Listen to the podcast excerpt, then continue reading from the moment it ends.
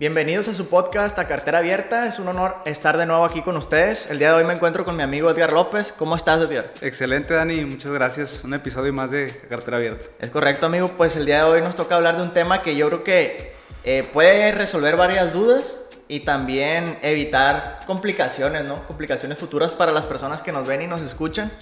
Y pues es acerca de los créditos. Vamos a seguir hablando acerca de créditos, algunos tips de cómo salir de estos pendientes, Edgar. Vamos a hablar un poquito de todo esto. Ok, pues ¿qué te parece si, si entramos en materia, Edgar? ¿Qué nos pudieras comentar o cuáles son las mejores estrategias, por ejemplo, para salir de deudas o, pagar créditos? Claro que sí, aquí la eh, finalidad de, de este programa en específico eh, era tratar de explicar un poquito los tips de cómo pagar los créditos, eh, pero primero tenemos que empezar a definir qué tipos de créditos hay. Ok. Y en específico existen dos tipos de crédito. Uno es el crédito eh, revolvente y el otro es el crédito amortizable o el crédito simple. Que básicamente el amortizable o el simple, eh, cualquiera de los dos nombres es igual, pero se trata de estos créditos que, que sacamos en mensualidades. Que pagas a dos, tres, 4, 5, 6 años. El carro a 3 años, Edgar, por ejemplo, a 60, 60 meses. Correcto, una casa, este, todo eso eh, se llaman créditos amortizables o créditos simples. Y los créditos revolventes, pues son estas eh, famosas tarjetas de crédito, estas famosas eh, tarjetas departamentales de las tiendas. básicamente esos dos tipos de créditos son los que existen. Eh, existen muchos tipos, varían dependiendo de la naturaleza del crédito, pero en específico son esos dos. Ok. Me imagino que también, pues depende de qué necesitas adquirir a crédito, también es lo que, a cuál vas a, acceder, digamos, ¿no? A cuál vas a recurrir. Eh, pues no sé, Edgar, por ejemplo, ¿a qué se debe la tasa de interés de uno y del otro? ¿Cuál conviene más? Generalmente cuando estás hablando de, los tipos de crédito, el revolvente lo utilizas siempre para los gastos diarios. Eh, generalmente las tarjetas de crédito las utilizan que eh, para, eh, no sé, un gasto que le salga diario, para darle un poquito de continuidad, apalancarte de ellos, para si tienes un gasto y lo puedes pagar ahorita, eh, lo quieres sacar ahorita más bien y lo quieres pagar en una semana o semanas, te puede ayudar mucho la tarjeta de crédito y en particular, eh, pues yo creo que más de uno nos ha pasado que hemos utilizado la, la famosa tarjetita amarilla o la rosa eh, en alguna tienda para, es que tenemos... yo, por ejemplo, ahorita tengo la boda de mi hermana, entonces en vez de ir a pagarlo de contado, pues fui este, a una tiendita departamental, me compré mis zapatos y, y ya pues la semana que entra los pago. Espero. Espero. Ok. Para que se entienda más, pues cuál es cada tipo de crédito, Edgar. Digamos que el revolvente es también como que una línea que siempre tienes disponible, ¿no? O sea, por ejemplo, en el caso de las tarjetas de crédito, que no tienes como que un plazo forzoso para pagarlo en seis meses, cinco meses, sino que puedes estar pagando el mínimo y te va a salir como un crédito hipotecario, ¿no? Hasta puedes pues pagar prácticamente, ¿no? Te va a salir caro. Prácticamente. Lo que pasa es que eh, cuando tú vas a pagar un crédito revolvente, te pide un pago mínimo, que es como que para el banco o, o las tarjetas departamentales, es decir, ah, ok, esta persona me está pagando, es negocio para mí porque le estoy cobrando ciertos intereses porque no me está pagando el total que dispuso, o sea, me está pagando solamente una partecita, que es la que yo le pido, para todo lo demás seguirle cobrando intereses. Entonces, eh, tip número uno, aquí viene el, el famoso pago mínimo. La tarjeta de repente te pide un pago mínimo, tú siempre le puedes pagar un poquito más, que lo ideal siempre es pagar el total, ¿no? Para no generar intereses porque siempre te desglosa el total de lo que debes para no generar intereses y el pago mínimo, ¿no? Y generalmente todos o la mayoría de nosotros nos vamos por el pago mínimo, que también ya lo he mencionado en otros podcasts que siempre hay que darle un poquito más del mínimo porque eso ayuda a mejorar el score en tu buro de crédito. Pero siempre eh, lo ideal es pagar eh, para no generar intereses, siempre, siempre. Y a medida de que tú vayas pagando eso, siempre la entidad que te está, que te está prestando te va a decir, oye, pues eh, tenía un límite de 10 mil pesos, ahora te va a decir, oh, te doy 20 o 30, ¿no? Porque la finalidad es que llegues a un punto en el que ya nada más puedas pagar un poquito arriba del mínimo o no te alcanzas a pagar todo para poder... Que seas negocio para ellos, pues al final de cuentas. Así es. Entonces, tip número uno, eh, siempre el pago para no generar intereses es lo mejor. Ok. Hace poco, Edgar, vi, eh, sigo por ahí varios canales en YouTube, ¿no? De, de, finanzas personales. Vi el ejemplo de un muchacho que pagó una camioneta Mercedes-Benz con una tarjeta de crédito, pero él ya tenía el dinero, ¿no? Haz de cuenta que él ya tenía el dinero para pagarla de contado, pero decidió hacer la compra con la tarjeta de crédito, sencillamente para ganarle esos puntos, ¿no? A la compra. Entonces, sí se ganó, no sé, ponle que el 2%, entre el 1 y el 2% de lo que valía el, el, carro, fue lo que se reembolsó, haz de cuenta, por haber hecho nada más la compra con la tarjeta. Otro beneficio que tuvo también por haber hecho esa estrategia es que hizo la compra despuesito del corte y pues tuvo como 40 días para pagar el, el total y esos, ese mes pasadito el dinero que tenía para pagarlo eh, pues lo utilizó en un fondo de inversión para producir algo de rendimiento, ¿no? Entonces, son pequeños detalles, pero que a veces pueden hacer la diferencia a largo plazo también. Oye, qué buena estrategia. ¿eh? no, eh, de repente te encuentras con este tipo de estrategias que, híjole, si todos manejáramos un poquito así nuestras finanzas, creo que otra historia sería, ¿no? Pero sí, es completamente válido eso que hizo y aprovechó las recompensas que le daba esa tarjeta. Ahí nada más es estar pendiente o estar eh, bien seguro de que me imagino que ese dinero lo tenía en, en su cuenta, pues ya lo tenía Sí, sí, prácticamente. Eh, exactamente, porque ya este, si lo metes como efectivo, de repente se van ya temas fiscales, ¿no? Pero, pero súper buena estrategia. Es correcto. Pues no sé qué otro tip nos puedas dar, Edgar, para, para el pago de los créditos. Con, con ya para eh, finalizar un poquito este tema de, los créditos revolventes de las tarjetas, eh, pues el mejor tip que yo les puedo dar es que siempre vayan viendo qué meses sin intereses van utilizando. ¿Por qué? Eh, la tarjeta de crédito, eh, pues primero que nada debemos de entender que es un dinero prestado, no nos corresponde, es un dinero que el banco o, o la tienda que la que estamos comprando nos prestó para nosotros poderle dar uso, pero al final de cuentas no es dinero nuestro. Entonces, tenemos que estar muy conscientes de que adquieres un mes sin intereses, dices, bueno, voy a pagar 50 pesos al mes, ah, como quiera los pago. Eh, de repente ves, eh, no sé por qué esto le pasa mucho a las mujeres, pero de repente una bolsa, unos zapatos, ah, mira, mes sin interés, ah, mira, este mes sin interés, ah, este mes sin interés. Y entre 50, 50, 50, pues se te hizo una bola de nieve y al final de cuentas, en vez de estar pagando 50 al mes, pues ya terminas pagando 3, 4 mil pesos al mes. Entonces, es estar muy consciente cuál es tu presupuesto mensual y a partir de ahí eh, dices, bueno, puedo pagar en total 500 eh, pesos al mes. Entonces, ya revisas qué promociones tienes y a partir de ahí sacas conclusiones si puedes eh, ahora sí que encharcarte en una nueva o terminar de pagar alguna de las que tienes para poder entrarle a otra, ¿no? Eso yo creo que es un tip muy importante que deben de tomar muy en cuenta de llevar su presupuesto, ¿no? Esa es una. Y eh, siempre estar viendo que, como lo comentó ahorita, es dinero prestado, entonces no gastar más de lo que ocupamos o más de lo que ganamos porque se te puede hacer una bola de nieve y, al final de cuentas pues puedes caer en impagos. Oye Edgar, y ahorita que todavía estamos en el tema de los créditos revolventes, ¿es más alta la tasa de interés en los créditos revolventes que en los créditos simples? ¿Sí? ¿Sí? sí, indudablemente es, es mucho más cara porque prácticamente es un crédito a la palabra. Es un crédito donde confían en tu, tu buró de crédito.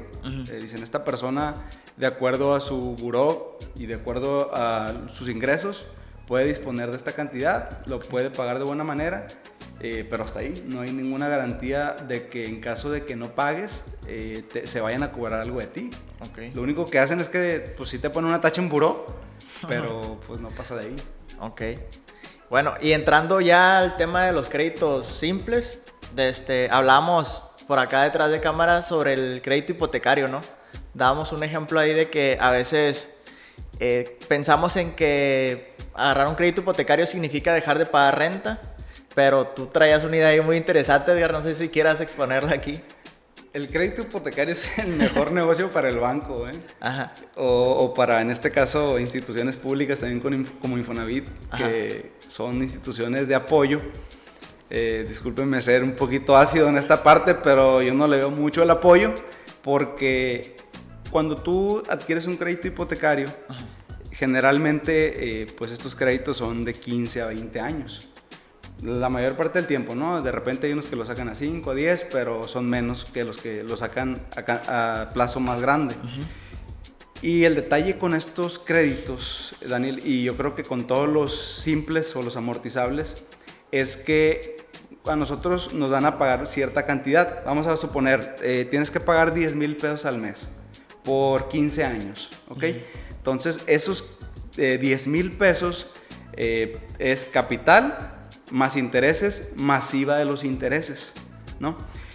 Y te lo desglosan y al final de cuentas son 10 mil pesos. Pero los primeros pagos, me atrevería a decir que si es un crédito a 20 años, los primeros 5 o 6 años de ese crédito pagas el 80 al 90% de intereses. Órale. ¿Sí? Entonces, si tú estás pagando una mensualidad de 10 mil pesos, pues prácticamente 9 mil pesos son de interés y mil pesos solamente es de capital. Y muchas veces la gente al cabo de 5 o 6 años ve su estado de cuenta y dicen, oye, pues casi casi debo lo mismo que, o sea, ya pagué tanto y debo lo mismo. Y, la realidad es que se complican también muchos créditos hipotecarios, ¿no? Sí, hay muchas personas que de plano no pueden continuar pagando el crédito y pues tienen que, digamos, tienen que quedarse sin, sin la propiedad, ¿no? Sí, prácticamente es eh, lo que, justo como tú lo decías, o sea, eh, yo a veces eh, no entiendo cómo de repente dicen, no, es que voy a sacar un crédito hipotecario para no estar pagando renta. Pero al final de cuentas, lo único que haces es cambiar de arrendatario. O sea, si antes ah, le pagabas la renta a doña Chuyita, que te cobraba 5 mil pesos, 3 mil pesos al mes, no, pues ahora con un crédito hipotecario voy a estar pagando 6, eh, pero la casa ya va a estar a mi nombre. Eh, ok, sí, pero al final de cuentas cambias de arrendatario porque lo que tú pagas, como bien lo dije ahorita, de 5 o 6 años, son puro, prácticamente puro interés. Entonces estás pagando renta al banco. Eh, pero de repente la, la, gente se queda con esa idea de que, ah, es que la casa está a mi nombre. Eh, pues igual, también te pudieras hacer un contrato de arrendamiento a 5 o 6 años formal, pagas un poquito menos de renta y lo puedes hacer deducible de impuestos. Okay. Entonces, eh, prácticamente la misma. Yo pensaría que a lo mejor, porque generalmente lo que pagas de, en un hipotecario es más, yo pensaría más bien en eh, hacer un contrato de arrendamiento, a lo mejor 3, 4 mil pesos, eh, pagar al mes, y a lo mejor si vas a pagar 7, 8 mil pesos eh, del crédito hipotecario, ese remanente que te queda, mejor ahorrarlo, de alguna manera meterlo en un instrumento de inversión y que te esté redituando y al final de cuentas tienes un capital más grande para ya sea dar un enganche para un crédito hipotecario o sacarle provecho a los rendimientos que te pueda dar esa inversión. Y, así que de ese, mismo, de ese mismo dinero salga para pagar. O hacer una estrategia a largo plazo para pagar una casa de contado, ¿no? Puede, ser, también. Claro que sí. Entonces, eh, yo les aconsejaría mucho no ver un crédito hipotecario. Eh, pues ya si, lo, si es tu alternativa y, lo vas, y es una manera de que tú adquieras tu, tu casa, pues nada más que seas consciente de que los primeros 5 o 6 años vas a pagar prácticamente puro interés. Ok, y por ejemplo, para estas personas que o están a punto ya de agarrar un crédito hipotecario o este tipo de créditos a largo plazo, ¿cuáles serían las recomendaciones que les podemos dar para que no se vean pues tan afectados, por decirlo de alguna forma, eh, en este pues en sus pagos del crédito? Pues yo lo, yo lo que recomendaría más bien es si tienes el enganche, porque generalmente para estos créditos piden un enganche, eh, pues búscate un instrumento de inversión, búscate algo que te pueda dar para pagar esa, esa hipoteca eh, o armarte un plan a largo plazo o a mediano plazo, no necesariamente tan largo, pero eh, que realmente sea para, para pagar esa hipoteca o para en un futuro poder adquirir esa propiedad ya sea en menos tiempo, en 5 o 10 años.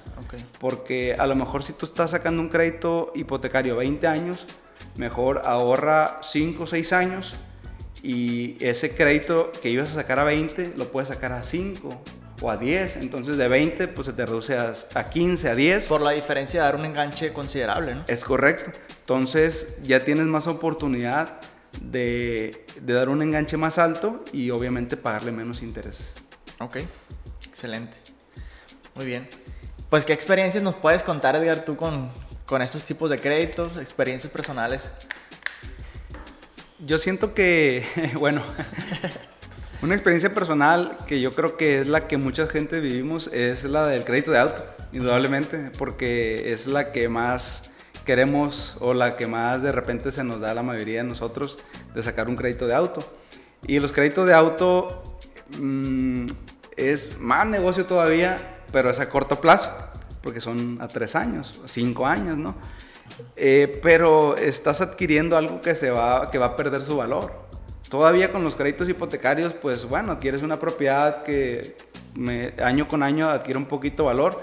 Los carros año con año pierden valor. Sí. Entonces, estás pagando ya al momento de adquirir un crédito de auto lo que se devalúa el auto, más los intereses de, ese crédito que te dan, más si hay algún percance, más los servicios. Más los gastos fijos, ¿no? Que incluye el carro, que son bastante. O sea, un carro no, eh, muchas veces no nada más es, es el precio del carro. Ah, es que este carro vale 200 mil, ¿no? Pues generalmente un carro que te vale 200 y es financiado, al final de cuentas te vale el doble, te vale 400 por todos los gastos que implica eh, tener ese auto, ¿no? Eh, yo creo que un ejemplo de eso, pues, pues fue mío, ¿no?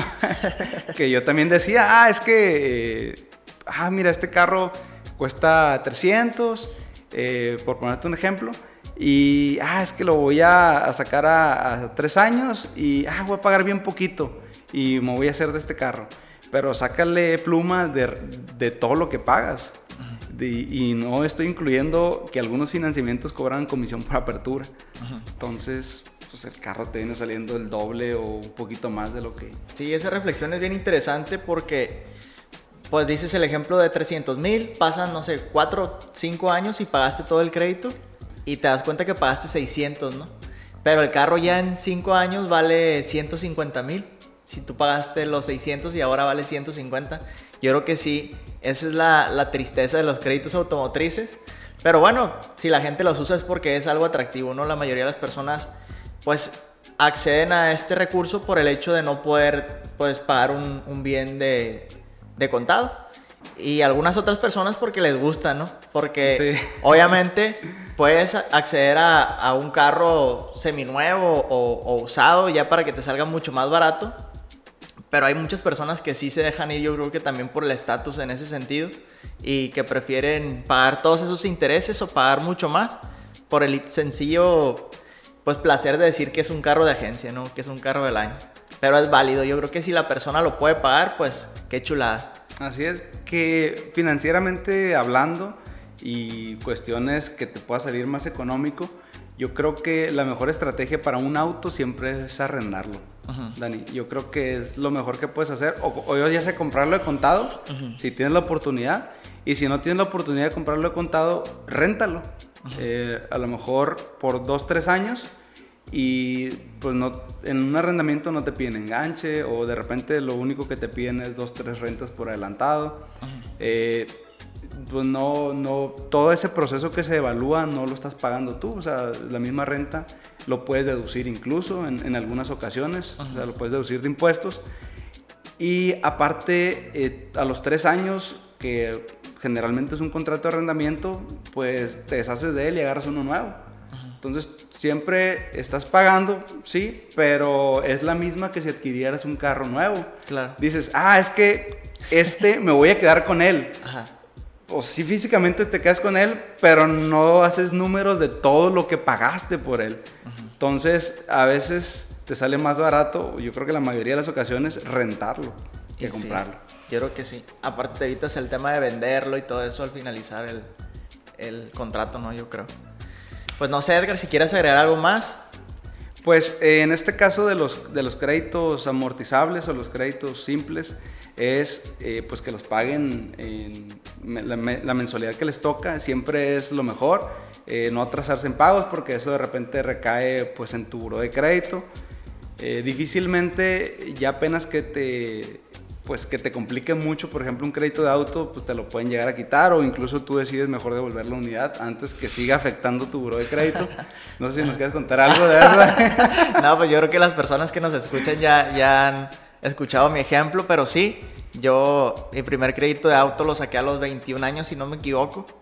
Y como al año y medio me di la necesidad de regresarlo, ¿no? Porque sinceramente no lo podía pagar y me dieron la alternativa de, de regresarlo y eso fue lo que hice, Después me, di cuenta que lo podía haber vendido a alguien de confianza, eh, liquidar, aunque ya me iban a poner en, con mala calificación en buró de todas maneras, con quita o regresándolo. Eh, yo lo regresé por error, así que no lo regresen. A, véndanselo a alguien de su confianza y liquiden con quita, que va a ser la misma, el mismo castigo y quédense con una diferencia, ¿no? De lo que ya han pagado al crédito. Pero eso fue lo que me pasó a mí, Edgar. Yo lo que le puedo decir a la gente es que no se endeude de más, eso está claro. Eh, yo ya lo he dicho también en otros episodios que para mí, cuando yo estaba en una situación de deuda, mi objetivo era salir de deudas, pero no para seguirme endeudando, sino salir de deudas para que eso que estaba pagando todos los meses de deudas, poderlo a invertir, poderlo ahorrar, para que en un futuro pues me fuera mejor económicamente. Y yo creo que en la medida que las personas se acostumbren a pagar las cosas de contado o que comiencen a producir de, que el mismo dinero les produzca más dinero y con esos intereses que les produce el dinero pagar los, los gustitos, no endeudarse con ese tipo de, de gastos, es cuando una persona comienza a avanzar. ¿no? Así es. Entonces, esa sería una recomendación que yo daría, que no, que si ganas 10 mil pesos y estás pagando 9 mil pesos al mes de puros créditos, pues estás bien tronado, ¿no? Sí. Hay que ver la manera de solucionar esa situación y, y, pues en lugar de estar pagando créditos, comenzar a invertir y comenzar a ahorrar. Es correcto. Hay otro tip que, que sí te quería comentar okay. y es referente a los créditos amortizables. Muy bien. Cuando eh, muchas veces sucede que tú sacas un crédito a, vamos a suponer, a 5 años, eh, generalmente, como ya lo expliqué ahorita, los primeros meses pagas mucho más interés que capital y dices, ah, es que eh, ya es un poquito más de la mitad del crédito, ya agarré un dinero y lo voy a utilizar para pagarle al crédito para que me salga más barato. Y generalmente lo hacen y al final dicen, ven su estado de cuenta y dicen, oye, pues no me ahorré nada, o sea, le pagué tanto y no me ahorré nada. Y pues claro, porque le estás pagando de la mitad para adelante, estás, le estás pagando cuando ya el crédito tiene más poquitos intereses. Entonces, eh, un tip que sí les quisiera dar es que si a un crédito amortizable, sobre todo si es a largo plazo, le quieres bajar al capital, siempre hazlo en, en, la, en, la, primera vida del crédito, o sea, en los primeros meses. Porque es ahí donde están el grueso del pago de intereses y es como te puedes ahorrar más dinero. Digamos que los primeros meses es como si le siguieras dando un enganche más grande, ¿no? Por verlo de alguna forma. Así es. Más entendible. Otro tip que también estábamos hablando detrás de cámaras es que hay personas que quieren hacer un pago a capital, pero lo que pasa es que le recorren el, el crédito hacia atrás, ¿no? Es que eh, hay mucho esta confusión, ¿sabes? Okay. Hay mucho la confusión de que es que yo le quiero pagar al crédito, pero quiero que me quede eh, el mismo pago. Ajá. A veces pasa, ¿no? Y es, eso sucede cuando la gente quiere recortar el plazo. Entonces cuando dicen, ah, es que quiero pagar lo mismo, pero quiero pagarlo en menos tiempo. Entonces eso es un pago al plazo. Eh, de repente eh, también está lo que es el pago a capital, que ese es para bajar los pagos, el, monto total que vas a pagar al mes, pero eh, el plazo es el mismo. Entonces, siempre yo les recomiendo que cuando vayan a adquirir un, este tipo de créditos que son amortizables, es, ¿puedo pagar a capital? Sí, ok. ¿Cuál es el proceso para pagar a capital? ¿Cómo se hace? Porque a veces lo quieren hacer, lo hacen y, ah, es que yo quise pagar a capital, pero en realidad lo único que hicieron fue que redujeron el plazo. Okay. Entonces, muchas veces hay molestia por esa parte porque no sabemos los procesos y cada banco y cada financiera y cada institución tiene sus procesos para poder abonarle ya sea capital o, o bajar el plazo del crédito. Okay, eso ya lo tendría que checar directamente con la persona que le vendió el servicio, digamos. Ok. Así es. Excelente. Pues no sé si quieras agregar algo más, amigo, ya para cerrar el episodio. Pues agradecerle a todos los que nos escuchan y que los, los que nos siguen en el podcast de Cartera Abierta. Eh, denos sus colaboraciones o sus recomendaciones, sugerencias para poder mejorar aún más este programa. Muchas gracias Edgar, pues agradecerte por tu tiempo, agradecerle a las personas que nos ven y nos escuchan, que nos dejen sus comentarios, que compartan nuestro contenido y pues es un placer seguir brindándoles información de valor para ustedes.